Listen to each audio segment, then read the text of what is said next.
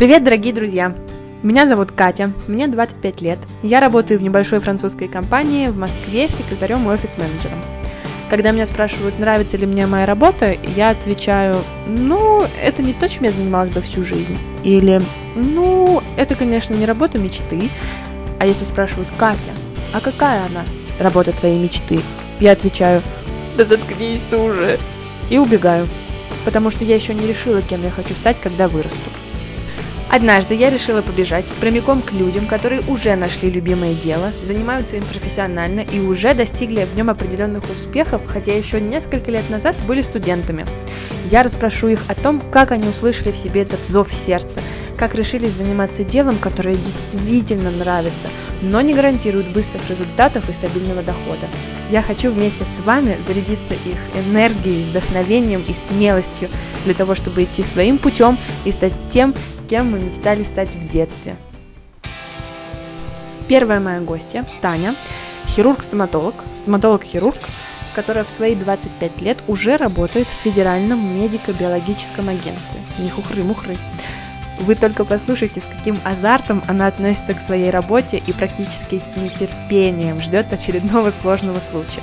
Мы поговорим с Таней о том, стоит ли прислушиваться к родителям при выборе, раб- при выборе работы, что делать тогда, когда все настолько плохо, что нет сил даже на переживания, как сделать так, чтобы начальство вас повысило и благодарные клиенты или пациенты хотели вернуться именно к вам, и что заставляет врачей совершенствоваться в своей профессии, и как мы, пациенты, можем им в этом помочь. Поехали! Танча, наш с тобой разговор начнется с Блица. Пять моих коротких вопросов, пять твоих коротких ответов. Первый вопрос в детстве. Кем ты мечтала стать, когда вырастешь? Ох, кем только не мечтала. Я мечтала стать Э, первое самое, кем я мечтала стать, это продавщицей мороженого. Потом э, я пошла в музыкальную школу, я захотела стать певицей. Потом я пошла в театральную студию, я захотела стать актрисой. После какого-то урока на истории я захотела стать предпринимателем. Сколько тебе было лет, когда ты стала жить отдельно от родителей? 18. Какая специальность написана у тебя в дипломе? А, врач, стоматолог. Назови три занятия, от которых ты кайфуешь. Я очень люблю петь. Я люблю ходить пешком, наверное, и слушать музыку. И, наконец, что лучше, детство или взрослая жизнь? Взрослая жизнь. Отлично. Блиц закончился, теперь давай болтать. А, давай отмотаем на 9 лет назад, когда мы заканчивали школу и выбирали, что делать после школы. Мы с тобой из Подольской, а он находится совсем недалеко от Москвы. Соответственно, большинство наших одноклассников собирались поступать в московские вузы. А ты решила поступать в Тверскую государственную медицинскую академию. Объясни, пожалуйста, почему. Так совпало, то, что у меня папа в тот момент э, занимался зубами активно. И он как раз стоматолог сказал, так и так, у меня вот дочка хочет поступать, как ты считаешь, куда? И он говорит то, что если вы так вот трясетесь над ребенком, если вам нужно, чтобы он был рядышком всегда, то, конечно, ну, в Москву она там, ну, типа не пропадет. Вот. А если хотите именно, чтобы на будущее поработать, то я вам могу посоветовать поступить в Тверь, потому что там практики больше, то, что там дают людям что-то делать, там еще преподаватели, ну и коррупция не так развита. Если забежать вперед в ответ на вопрос, довольна ли я там обучением, то, скорее всего, да, довольна. И это первый вариант, да, то, что там больше практики, больше дают тебе делать руками. А, еще второй момент, это, конечно, я уеду, я буду жить отдельно. То есть это мне казалось очень крутым, я буду жить одна, я наконец-то стану самостоятельной, у меня будет своя квартира и так далее и тому подобное. То есть, получается, тебя не пугала самостоятельная жизнь, ты, наоборот, к ней стремилась? Ну да, по-хорошему, да. А было что-то или кто-то, с кем было грустно расставаться? Ну да, конечно, конечно, конечно грустно. Ну, во-первых, и с родителями грустно расставаться было. Вот. А во-вторых, ну, друзья были, раз после школы молодой человек появился, и как бы все это бросать, уезжать в неизвестность, ну, как бы, э, знаешь, опять-таки, родители это такая опора, они не всегда останутся, они всегда будут, несмотря ни на что, вот, а друзья, там, молодой человек, это такая огромная проверка для тебя, ну, расстоянием, то, что останутся ли вообще эти люди рядом или нет, и заглядывая в будущее, я понимаю то, что это очень сильно повлияло на какие-то отношения, и дружеские, и недружеские, и некоторые знаешь, как, как говорят, как пламя. Некоторые угасли, а некоторые разожглись еще больше. Вот, поэтому все было правильно. Вот когда ты только съехала от родителей, новый город, новый образ жизни, новые люди вокруг, э, новая учеба, тебя было ощущение, что была уверенность в том, что ты все делаешь правильно? Ну, наверное, на первом курсе, да, на первом курсе там, потому что меня не было, наверное, времени вообще о чем-либо думать, потому что там учеба занимала просто все свободное, ну, все время, не то, что там свободного времени не было, там никакого времени не было. Наверное, к концу второго курса когда я понимала то, что я справляюсь, то, что я все успеваю, э, естественно, какие-то мысли полезли в голову, ну, такие нормальные, мне кажется, у всех такие мысли были, то, что в правильном ли направлении я иду, а не надо было бы мне там куда-то еще пойти, не надо было мне бы поступить в какой-нибудь другой универ, на другую специальность, потому что вот я такая вот из себя замечательная, прекрасная, талантливая э, девушка, а я себя загоняю вот в такие рамки. Конечно, были такие мысли, и, ну, я не знаю, ну, сомнения это нормальная часть человека, ты пытаешься понять вообще, что тебе нужно в этой жизни. До тех пор, пока ты учишься, я не уверена, что можно это почувствовать. У меня, по крайней мере, это так. Пока я не попробовала это сделать сама, я не поняла, что я делаю это правильно. Вообще, э, получение медицинского образования – это такая очень долгая история. Вот расскажи, пожалуйста, коротенько, из каких этапов она состоит и сколько эти этапы длятся? Учеба в институте, это 5 лет э, на стоматологическом факультете. После стоматологического факультета это один год интернатуры, обязательный год. После этого у тебя есть два варианта. Либо ты можешь пойти в ординатуру, это обучение еще два года, либо ты можешь пойти на первичную переподготовку, это учеба на 6 месяцев, на определенные специальности. А на каком-то из этих этапов, когда ты уже погрузилась в учебу и когда стала понимать, что из себя будет представлять твоя работа, у тебя не было таких мыслей, что типа, ой, что-то это не совсем то, что я себе представляла. Там, ой, вот я попробовала, и что-то я поняла, что это не мое. Нет-нет-нет, спасибочки. Ты знаешь, наверное, вот на третьем курсе у меня были вопросы, потому что я думала, что я выбрала не ту специализацию. Я думала, то, что надо было мне поступать на лечебный факультет, вот, э, что там гораздо больше возможностей, я могу вообще быть кем угодно, там вообще не соприкасаться с людьми никак. Но после того, как я приехала в интернатуру, я познакомилась с одной женщиной, которая как раз вот сейчас является моим таким большим, наверное, наставником. Она мне сказала то, что ну посмотри просто, давай я тебя поставлю пока, а ты посмотришь, как кто работает. Попробуешь поработать медсестрой. И я, наверное, месяца 3-4 я ходила и смотрела, как работают все. Я смотрела, как работают терапевты, я смотрела на то, как работают хирурги, я смотрела на то, как работают ортопеды. И, во-первых, я поняла, что это точно мое, однозначно мое. Мне просто надо было выбрать вот эту вот небольшую отрасль, которая именно лежала бы к моему сердцу в том смысле, что что я конкретно во рту хочу делать. И вот тогда пришло сознание, то, что да, я хочу, я, я хочу заниматься хирургией. Вот точно, бесповоротно. А как и когда вообще ты поняла, что хочешь быть врачом? Ну, это решила за меня это моя мама, вот, которая была врачом, и которая сказала то, что ну ты вроде как не глупая, поэтому потянешь. Собственно, мне оставалось выбрать только специальность, вот, и я э, толчком для выбора моей специальности было, было конечно, э, возможность э, зарабатывать нормально. И поэтому я решила пойти в стоматологию, потому что вроде как слышала, что стоматологи зарабатывают очень много. Вот. Вот, собственно, вот. А как ты считаешь, это норма, что родители выбирают, э, куда детям поступать и кем в будущем становиться? Не, не норма. Нет, это не норма. И знаешь, опять-таки, все индивидуально, потому что, что касается меня, я не уверена, что я бы смогла адекватно выбрать себе специальность, потому что в конце, ну вот в одиннадцатом классе, ну ладно, в десятом, в одиннадцатом классе я знала, что я поступаю в мед, потому что мама мне сказала, что я поступаю в мед, поэтому я готовилась. Но я думаю, что очень много есть людей, которые не хотят как бы идти по стопам своих родителей, и это нормально. Мы другие люди, нужно идти туда, куда тебе хочется. Мне в данный вот в момент, когда надо было примерно определяться с э, перспективами своей, ну, то есть там, грубо говоря, в какой идти э, класс, то есть какой у нас был физмат, биохим и, естественно, научный, да, ну куда тебе идти? Ну, ну не знаю, ну не, а кем ты хочешь быть? Ну не знаю, ну не знаю Что касается меня, я, я всем довольна. Не значит, что я не такая несчастная, что вот за меня родители решили, я теперь этим занимаюсь, мучаюсь. Просто, просто для меня это было правильно. Для меня, понимаешь, для меня не было каким-то очень э, для меня это не было никогда щепетильным вопросом. Ну, наверное, было в подростковом возрасте, то, что я считала, вот, я ничего не решаю, из-за меня решают все родители, но это у всех, наверное, бывает в, в этот юношеский максимализм. Но сейчас, вот, положа руку на сердце, я не вижу в этом никакого ничего плохого. Ну, родители, они нас мудрее, они нас умнее, они как бы... Э, мы это частицы наших родителей, поэтому, в принципе, они должны понимать, что для нас, что нам нужно, что для нас важно. И ну, решили и решили. Ну, если бы мне это не нравилось, я бы, наверное, пошла куда-то в другое место учиться, наверное, после этого института. Но я же, я же не иду. Мне, мне нравится то, где я нахожусь сейчас, и мне нравится то, чем я занимаюсь сейчас. После того, как я начала работать, я сразу поняла, что это мое. Это, это на сто процентов мое. Хочу поговорить с тобой про ошибки. Вот мне кажется, что в медицине это особенно щепетильная тема, потому что мы, будучи пациентами, относимся к врачам так, как будто они нам обязаны.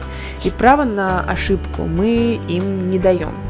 С другой стороны, в медицине, как в любом деле, тем более таком сложном, да, невозможно без ошибок особенно начинающим врачам.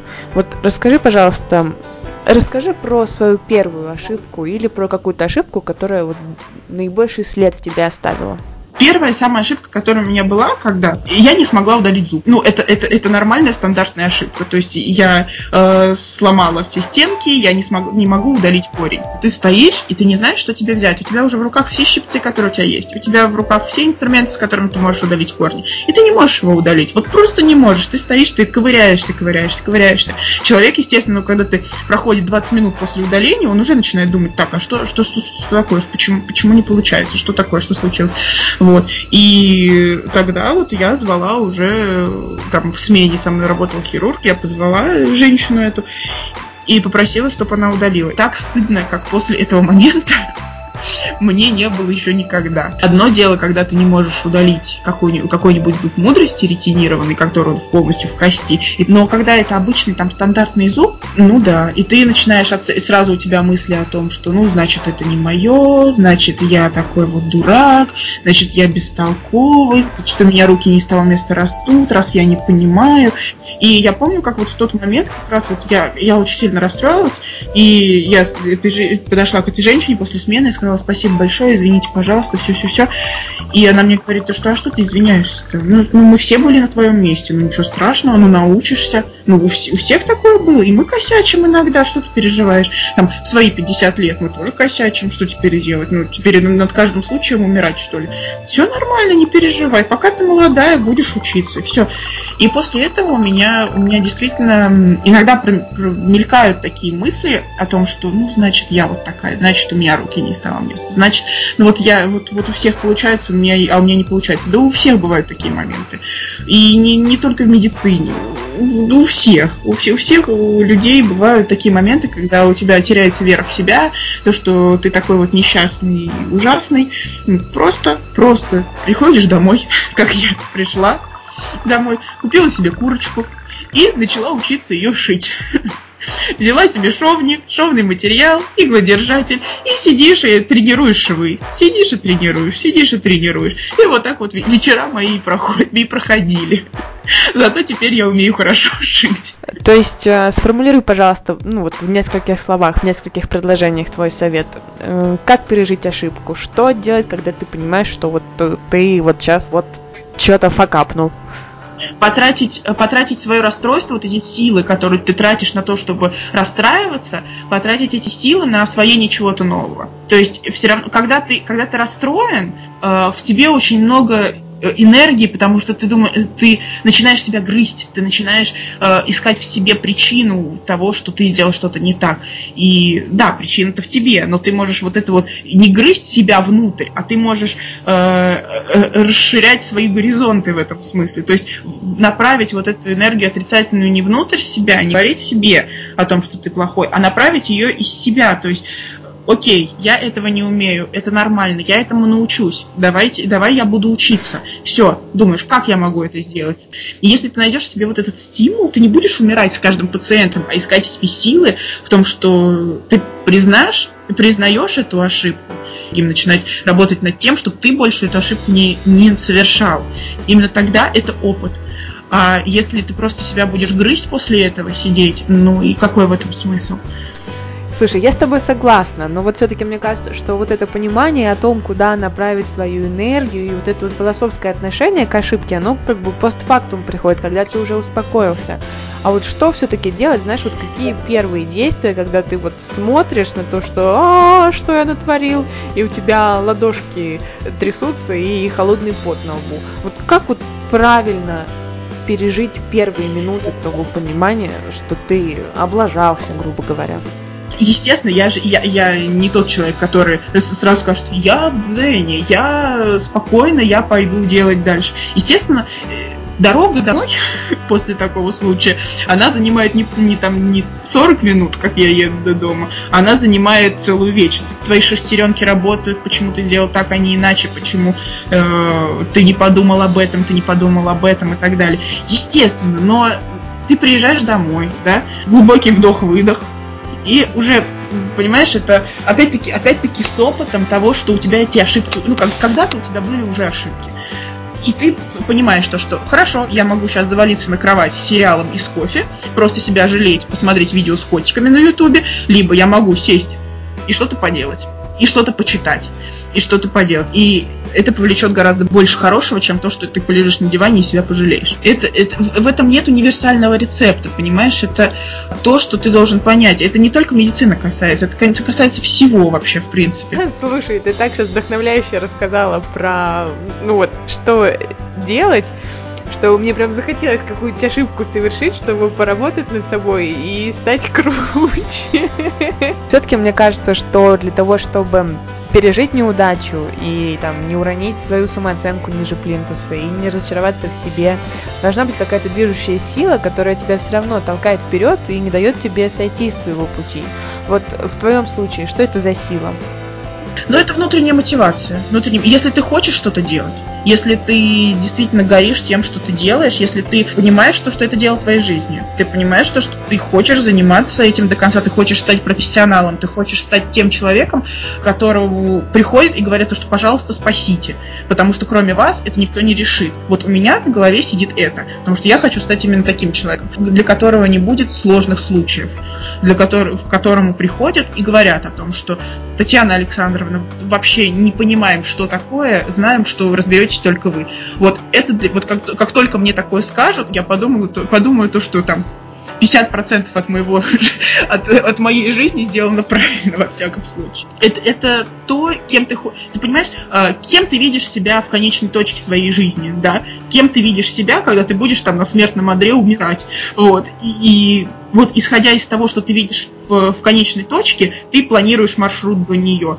Вот, и, естественно, этот маршрут может и вниз в гору уходить, вверх в гору уходить, может идти по прямой. Вот я, я вижу свой смертный одер где-то там наверху, вот, и чтобы до него добраться, нужно пройти очень много горных пород.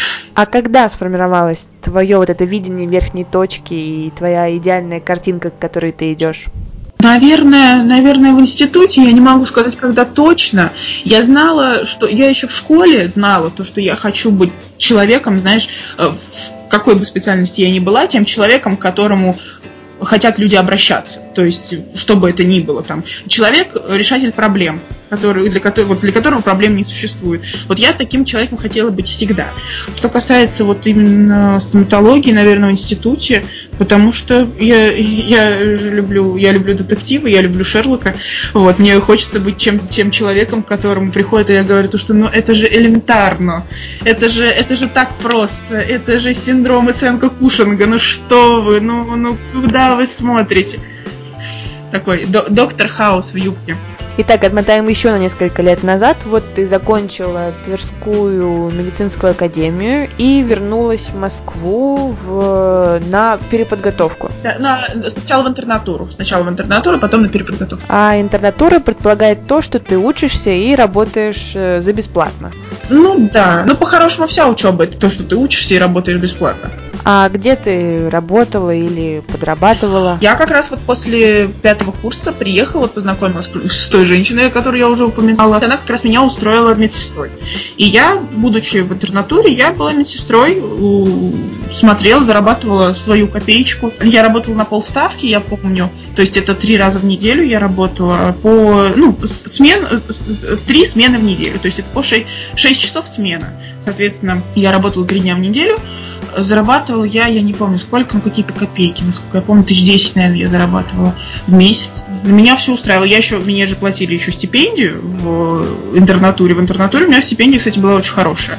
По-моему, тысяч семнадцать, что ли, то ли восемнадцать. Вот, то есть, в принципе, 28 тысяч человек, который только что закончил институт, ну, нормально было, хорошо.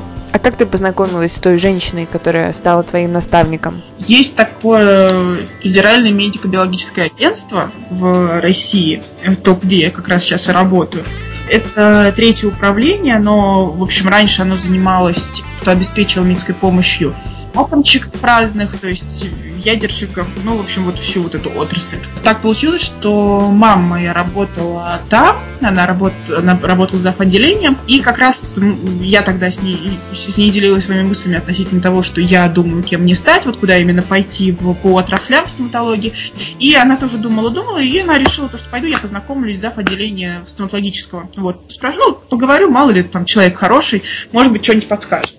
И как раз там работала зав. отделением Марина Александровна. Это женщина, которая мой наставник. И мама ей рассказала всю мою историю. Она говорит, ну пусть она подойдет, мы с ней поговорим. И я к ней подошла, собственно, мы поговорили. Вот, и она, и она как бы она мне рассказала, какие могут быть варианты, какие, какой будет мой путь, как, как что может быть. И, собственно, помогла мне. Она говорит, после того, как институт закончишь, приходи, я тебя устрою медсестрой, посмотрим, чтобы ты посмотрела, как что, и решила, кем хочешь стать. Ну вот. После того, как я решила, кем хочу стать, я к ней подошла, сказала Марина Александровна, я думаю, что я пойду в хирургию. И она мне тогда сказала одну вещь, которую сейчас я как раз испытываю на своем горбу. Она сказала то, что ты же понимаешь, то, что ты будешь постоянно соперничать с мужчинами постоянно. То есть любая твоя ошибка будет умножена в три раза, а любой твой, твой успех будет разделен на два. До того, как ты себя не покажешь как очень сильный, сильного человека, как очень сильного доктора, к тебе будут относиться все очень снисходительно. Я тогда сказала, что да, да, я готова, я готова на все, я вообще буду все, что угодно делать. В своих романтических желаниях я вот такая была. И сейчас я понимаю, то, что это действительно правда. Вот этот вот сексизм некий в медицине, наверное, в общем, не только в хирургии, в медицине, в принципе, он существует. И надо выстраивать свою броню к этому, быть готовым к тому, что мужчины, которые старше тебя, могут могут на тебя так вот действовать очень ну, то есть считать тебя человеком, который, который не может ничего сделать, который здесь поставлен просто для того, чтобы рядом ваза с цветами постояла. Но когда ты понимаешь, что в чем-то ты человека начинаешь обходить, он начинает очень сильно злиться. Человек начинает чувствовать тебя конкурентом. И для него это нонсенс. Просто к этому надо быть готовым. Конечно, бывают такие моменты. Опять-таки, надо находить себе силы на то, чтобы справиться с этим. И не видео котиков смотреть, а совершенствовать свои навыки. Слушай, откуда в тебе такая дерзость, такая уверенность, что ты можешь что-то сделать лучше, чем гораздо более опытные врачи? Ты вот всегда была такой дерзкой? Нет, конечно. Нет, конечно, конечно нет. Конечно, и у меня и до сих пор это, я сейчас так говорю, то, что у меня все спокойно. Естественно, перед тем, как я дохожу до этого, я и плачу, и, и, и, и самоуничижаюсь, и все, и все такое. Просто нужно дойти, знаешь, до этой стадии в рыданиях, когда ты уже не можешь просто плакать, и ты уже начинаешь решать как-то проблему. Ну, естественно, ну это нормально, господи. Ну, естественно, у меня позитивное отношение ко всему, но это, знаешь, как вот наш учитель по химии говорил, да, перед нами сотни, но за нами тысячи. Вот когда ты понимаешь, что, что ты, э, да, ты не, да, ты пока не самый лучший, да, перед тобой еще большой путь, но ты его, у тебя уже получается по нему идти, ты, у тебя уже все выходит. Меня это мотивирует, меня мотивирует вот эта фраза. На самом деле больше всего мотивирует, когда тебе говорят, ты молодец. Вот, вот ничего больше не мотивирует. Вот, э, родители, естественно, родители тоже мотивируют, но они, родители всегда скажут, что ты молодец, даже если ты не молодец. Э, молодой человек, муж, кто угодно, он тоже всегда скажет, что ты молодец, потому что ты его жена или ты его девушка, по-другому он сказать просто не может. А когда чужой человек говорит молодец, или там вот я говорю спасибо, вы меня спасли, это, это вот ничего больше не дает тебе таких вот ощущений. Меня недавно написала в отзыве э, женщина, я удаляла верхнюю восьмерку как раз, и она мне написала, она написала огромный вообще отзыв, и внизу написала, даже еще раз хочется удалить зуб. И это было очень весело, очень смешно, но очень приятно. Ты сказала, что твоя мама была зав. отделением в том э, медучреждении, в котором ты потом стала работать. И мне кажется, что в этот момент на этих словах многие слушатели подумали, а, ну понятно, это история про блат, когда мама куда нужно пристроила, там, с нужным человеком свела, а что же делать нам, простым там выпускникам медвузов, да? Но на самом деле я знаю, что все совсем не так просто. Не то, что можно взять любого человека и пристроить на любое место. И я уверена, что ты на себе все тяжести прочувствовала все, все тяжести поиска работы. И скажи, какие ты могла бы дать советы тем, кто как раз вот закончил э, вот это основное обучение э, в медвузе и ищет, э, что делать после? Сложный вопрос, на самом деле, потому что я была только в одной шкуре, мне очень сложно представить себя в другой. Мне повезло, да, я осознаю это прекрасно, и я спокойно всегда об этом говорю. Мне удалось познакомиться с человеком, который который меня потом как-то как смог пристроить именно по моей специальности. Но, но я до того, как работать именно хирургом-стоматологом, я же работала и в других местах. То есть я устраивалась и сама, я устраивалась в частную клинику, я начинала с того, что я лечила детей вообще, что для меня абсолютно не характерно, ни для моего характера, ни для моего склада ума. Просто я выгрызала себе опыт опыт, который мне понадобится во многом. И я устраивалась и в государственной поликлинике сама. Ну, не в Москве, правда, но все равно я устраивалась сама. Когда появилась именно возможность у Марины Александровны меня куда-то пристроить, тогда да, но это между этим моментом и моментом, когда мы познакомились, ну, прошло полтора года. То есть эти полтора года я не сидела на попе ровно. То есть я не сидела дома, я там не листала журнальчики, ничего не... Я пыталась что-то сделать сама, потому что моя мама, она в стоматологии, она, ну, она не стоматолог. То есть она не могла меня продвинуть куда-то именно по стоматологии. Я понимала, что мне нужно добиваться всего самой. И если бы, если бы действительно не удалось бы меня поставить э, на работу туда, где я работаю сейчас, то я думаю, я бы тоже не пропала, потому что на том месте, где я работала до этого, у меня тоже были определенные перспективы. Э, просто в данном месте, куда мне предложили перейти, перспектив я увидела больше. Понимаешь, это не зависит от связи, это зависит от э, желания человека что-то найти. Я находила эти перспективы. Но опять-таки, я повторюсь, да, просто вот в том месте, которое мне предложили, перспектив больше было. Я поэтому выбрала это место исключительно поэтому, не, не, немного, от, немного отчасти, потому что там будет вот женщина. Опять-таки, если бы, возможно, если бы возможности мне предоставлялось в другом месте больше, скорее всего, я бы отказалась. Как вот искать эти возможности? Ты должен гореть своей работой, ты должен показывать это руководству, вышестоящим тебя людям или людям, которые что-то значат для руководства. То есть я не говорю про там подлизываться или что-то, просто ты должен показывать своей работой, у тебя это получается, что тебе это нравится, все. Так, давай восстановим события. Ты стала э, учиться в интернатуре, параллельно с этим работала медсестрой. И что было после этого? Я после этого я поступила на первичную переподготовку и э, параллельно с этим работала в частной клинике.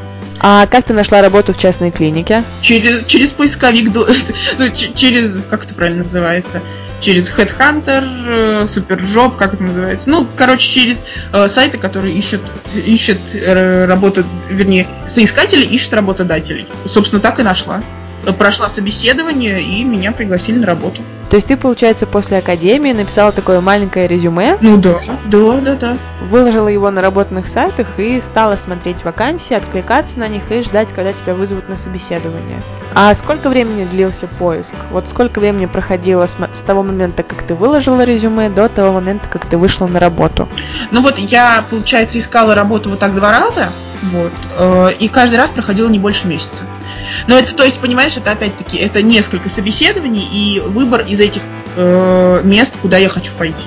А бывало такое, что тебе не перезванивали после собеседования? Да, бывало, конечно. Как ты это переживала? Господи, ну как, как, как и все люди, наверное. Иногда бывало такое, то, что я даже радовалась, что мне не перезвонили, потому что там была какая-то не очень хорошая клиника, мне не понравилось. Вот, когда-то было то, что, ну, обидно, обидно, потому что где, где-то, где-то запоролась ответом, где-то, потому что вопросы обычно на таких собеседованиях, я не знаю, как у других медиков, когда они поступают уже с опытом большим, у меня были вопросы именно по деятельности, да, что ты будешь делать в этом случае, что ты будешь делать в этом случае. И ты просто думаешь, ну, значит, я где-то некорректно ответила, где-то некорректно ответила. Вот, вот и все, и ждешь следующего предложения. То есть получается, что собеседование для врачей, молодых специалистов, заключается в том, что тебе дают какой-то такой медицинский случай и спрашивают, как ты поступишь в той или иной ситуации, да? Да, да, да. Либо дают тебе снимок и говорят, что рассказывай, что видишь, что, что будешь делать. А вот за тот месяц, что ты была в поисках работы, была без работы, как ты себя чувствовала? У тебя не мучили страхи, что ты вдруг ты вообще не найдешь работу. Вот прям закончились все вакансии на земле. Да, но у меня было, конечно, было такое, то что, естественно, это такая, это такой момент в жизни, такой депрессивный, конечно, очень сильно. У меня, конечно, родители в этом момент очень хорошо спасали, потому что э, и у них в жизни такое было, такие моменты были. И кто никогда не говорил никому, ты лентяй, ты ничего не делаешь, все прекрасно все понимают, но у тебя чисто внутреннее состояние очень плохо. Просто кошки на душе скребут вот так вот, то, что ну куда-то, ну пожалуйста. И у меня, конечно, было такое. Я думаю, ну ладно, если что, таксовать пойду. Машина у меня есть, буду таксовать. Были такие мысли, да. Вот. Либо пойду, думаю, ну пойду, может быть, там где-то потаксую ночь, вот потом куда-нибудь пойду уборщицей, чтобы как-то это самое заработать деньги. Были всякие мысли, всякие мысли, всякие темные мысли были.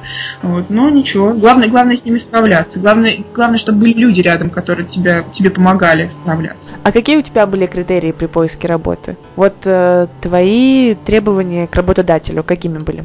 Ну, я не знаю, как у всех. У меня был, э, был самый главный критерий – это поток. Какой поток пациентов? Вот, то есть, естественно, в этом государственная поликлиника выигрывает, потому что там куча народу. Вот в частную я первый раз пошла, потому что меня чисто не брали в государственную, потому что в Москве найти в государственной поликлинике работу это очень сложно. Я пошла в частную поликлинику, потому что она была в Подольске, она была рядом. Там вроде как были, были люди, там как они, вроде как они нуждались в человеке, который может попробовать все делать. И поскольку они мне могли давать все, что угодно, я пошла туда. То есть они мне разрешили делать и то, и другое, и третье, и четвертое. А трафик для чего? Для того, чтобы у тебя было больше разных случаев?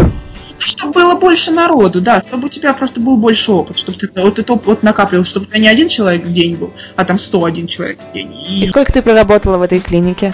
Полгода, по-моему, полгода, да. А почему ушла?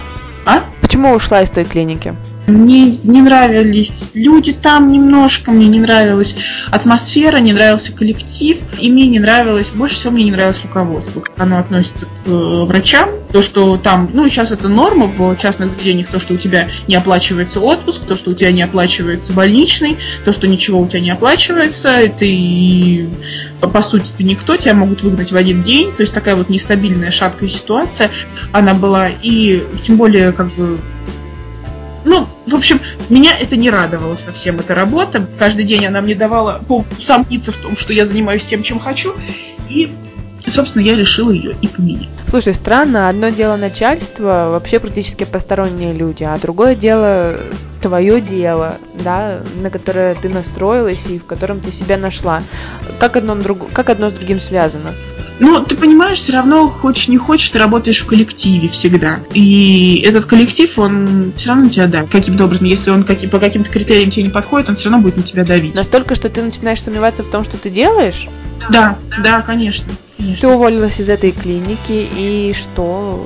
Снова начала искать работу? Да, я начала искать работу, я нашла работу в Подмосковье, в поликлинике в городской. Также через работный сайт?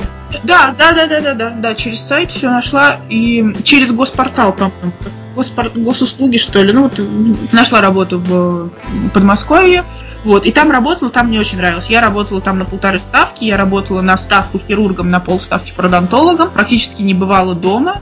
Я работала, вот, получается, три дня в неделю с 8 до 8 и два дня в неделю с 8 э, до 2. Мне очень нравилось. Я была просто самым счастливым человеком. Э, было народу каждый день просто очень много, очень много разных случаев, очень много разных ситуаций. Очень мне нравилось. И потом как раз мне поступило предложение о том, чтобы работать в Москве. Не хочу задавать тебе неприличный вопрос, сколько ты зарабатываешь, но спрошу так. Вот ты э, живешь со своим да. молодым человеком. Сколько вы вот на ваши две зарплаты, какую, что вы можете себе позволить? Ну, мы можем себе позволить снимать квартиру, а, в Москве, в принципе, можем, но все равно мы живем в Подольске, потому что здесь есть квартира.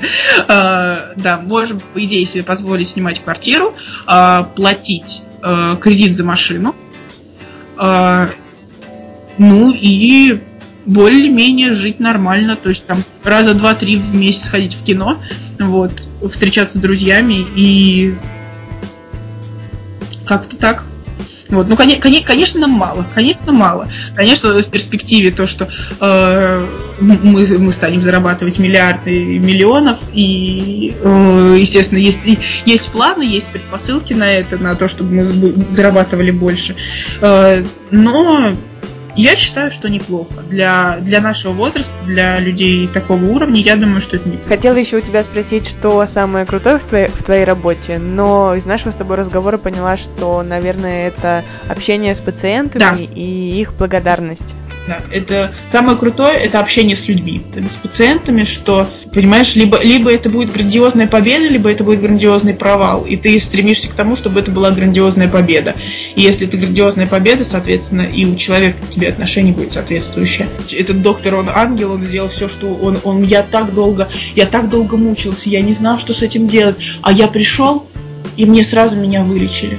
Вот, и это, это очень круто, это очень приятно, и ради такого стоит работать, ради такого стоит терпеть какие-то э, вещи, которые происходят на работе, не очень приятные. Ради такого стоит. Слушай, мне так нравится, что у тебя цель сформулирована не типа ну, я хочу стать главврачом, а она такая яркая в виде картинки, в виде диалогов, и такое ощущение, что ты реально через какое-то время просто возьмешь и шагнешь в эту картинку окажешься внутри нее. Вот мне кажется, это очень важно, формулировать цели, какое-то видение себя через какое-то время, именно вот как-то эмоционально, как-то, ну вот в виде какой-то зарисовки, а не просто в виде каких-то там, э, там какой-то строчки в списке или, ну, в виде каких-то сухих цифр. Это круто. А такой вопрос, на злобу дня. Э, с каким настроением ты идешь на работу? И есть ли у тебя мысли о том, что поскорее бы пятница посреди недели? Конечно, конечно, да. Конечно, конечно, есть. Потому что я же люблю отдыхать, как нормальный любой человек. Я люблю побыть с семьей, и с друзьями, и с любимым человеком. Конечно, это хорошо. Естественно, я жду пятницу. Вот. Но когда я иду на работу, для меня это это, знаешь, как вызов каждый день. Ну-ка, давай, ну а что ты сегодня мне подкинешь? Ну давай, давай, давай, посмотрим, что сегодня будет. Если меня вызовут в воскресенье, я и в воскресенье приду, и не в, в том смысле, что ой, меня уволят, а потому что, ну, я, я не могу по-другому. Это, мой, это моя, моя деятельность. Если я не буду этим заниматься, я буду не мной. А кем ты себя видишь через 10 лет? У тебя есть какая-то картинка или какой-то прям четенький план? Ну, четенького плана прям нет, но я хочу, ну, в 35 лет я хочу, во всяком случае, быть 10 лет как замужем. Потом я хочу, чтобы именно в личностном плане, чтобы у меня был ребенок, которому года 4. И я хочу, чтобы я была ну, не зав отделения, но, по крайней мере, человека, человеком, претендующим на это. И, думаю, ведущим хирургом стоматологического отделения. И последний вопрос ты в начале нашего разговора в Блице сказала, что взрослая жизнь круче, чем детство. Я думаю, что да. А почему? Также я скажу, что э, взрослая, взрослая жизнь круче, чем жизнь в институте, взрослая жизнь круче, чем жизнь в школе и в детском саду, потому что во взрослой жизни ты отвечаешь за все, что с тобой происходит. У тебя нет людей, которые тебя могут проконтролировать, за что могут что-то запретить. Тебе уже никто, в принципе, не может ничего запрещать. Ты выбираешь свою дорогу сам. И понимаешь, если ты э, тратишь всю свою зарплату, чтобы чтобы купить синтезатор, это, это твои проблемы. И это, от этого так сильно тебя прет, что да, да, но я это сделал сам. Я буду до конца месяца питаться дошиками, но я себе купил синтезатор, там, грубо говоря, вот так. Это, это очень круто. Это, это действительно, это это такие положительные эмоции от этого ты испытываешь. Мне кажется, то, что быть взрослым, это очень круто. Это очень круто. Ты выглядишь при этом круто. Сейчас, наверное, один из самых счастливых моих моментов в моей жизни. Это так приятно слышать. А, и, и приятно и неожиданно, потому что, ну, у нас у девочек в основном приятные, ну, самые там лучшие моменты в жизни связаны все-таки с, с личной жизнью, да, там может быть, там, с семьей, но слышать от девушки, у которой в личной жизни все хорошо, что у нее счастливая, счастливый период в жизни связан еще и с самореализацией в работе, это очень приятно. Особенно учитывая, сколько всего тебе еще предстоит, сколько всего хорошего. Это будет вообще, мне кажется, это просто, просто шквал эмоций позитивных и сплошное счастье. Я прям за тебя очень радуюсь. Друзья, время подводить итоги нашей с беседы. И вот несколько пунктов, на которые я хотела бы обратить ваше внимание. Первое. Не думала, что это будет первым советом в моем первом подкасте, но оказывается, иногда при выборе дела, которому мы, возможно, посвятим всю жизнь, имеет смысл тупо сделать то, что нам говорят родители. Мы обычно в таких делах просим держаться родителей от нас подальше. Ой, не нужны мне, мама, ваши советы, вы и так за меня всю жизнь все решали, дайте, наконец, я сам разберусь, я лучше знаю, что мне лучше. Танин же пример нам показал совершенно обратное, что иногда имеет смысл прислушаться к родителям. То ли гены, то ли пристальный взгляд со стороны близких людей, которые искренне желают нам счастья, поставили Таню на путь, по которому она не идет, а просто летит. Второе. Я надеюсь, Танин пример вас, как и меня, вдохновил на то, чтобы вспомнить какую-то из своих недавних ошибок и проработать ее для того, чтобы стать еще чуточку круче. Давайте относиться к ошибкам как к неотъемлемой части пути к успеху. Факапнули? Ну что ж, давайте попереживаем, давайте поплачем до тех пор, пока невозможно будет плакать, покричим в подушку или в поле, побьем грушу, успокоились, вывели из себя весь негатив и спокойненько, маленькими шажочками беремся исправлять эту нашу ошибку, чтобы больше никогда ее не повторить. А еще лучше над ошибкой посмеяться. Расскажите эту ситуацию своим друзьям так, чтобы вам самим стало смешно. Пусть они вас хорошенечко, по-доброму обстебут, чтобы вы поняли, что ошибка – это повод посмеяться и сделать правильные выводы. Третье выход во взрослую жизнь после учебы, поиск работы, поиск себя в этой работе, продвижение по карьерной лестнице. Все это очень трудный путь, который, судя по всему, под силу только тем людям, у которых есть видение конечной цели, понимание, ради чего все это. Мы с вами увидели, как Таню ведет ее конечная цель. Она хочет стать доктором, для которого не существует сложных случаев. И эту цель у нее не сформулирована в виде строчки в блокноте, а в виде яркой картинки с диалогами между ней, доктором и ее пациентом клиентами в виде восторженных отзывов ее пациентов. Как эти цели в себе нащупать, как их заманчиво сформулировать и ярко раскрасить. Об этом я буду спрашивать наших будущих счастливых, вдохновленных, успешных гостей.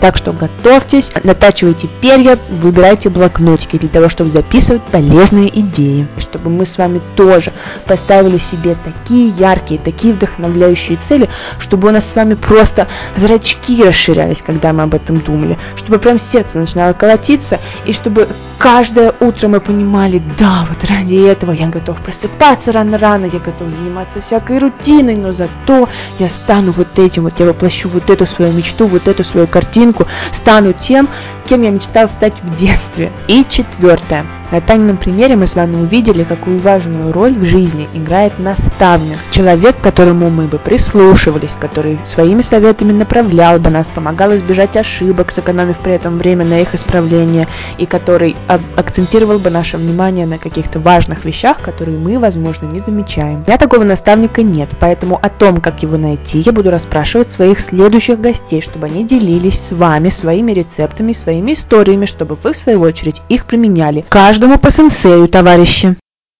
Та-дам! Друзья, это был первый выпуск моего подкаста после диплома. Я очень рада, что он появился, и я безумно благодарна вам за то, что вы его прослушали. Мне было бы очень приятно получить от вас обратную связь, так что если вам понравился подкаст, или если не понравился, напишите мне, пожалуйста, был ли он вам интересен, был ли полезен, зарядил ли он вас хоть немножечко позитивом, верой в себя. Поэтому пишите, пожалуйста, в комментариях на страничке этого подкаста в SoundCloud, страничка после диплома. На моей страничке ВКонтакте, в Фейсбуке и там и там Катя Лашкова. И можете еще писать в Инстаграм аккаунт Лашкович латинскими буквами. Это все на сегодня. Верьте в себя, открывайтесь новому. Пока!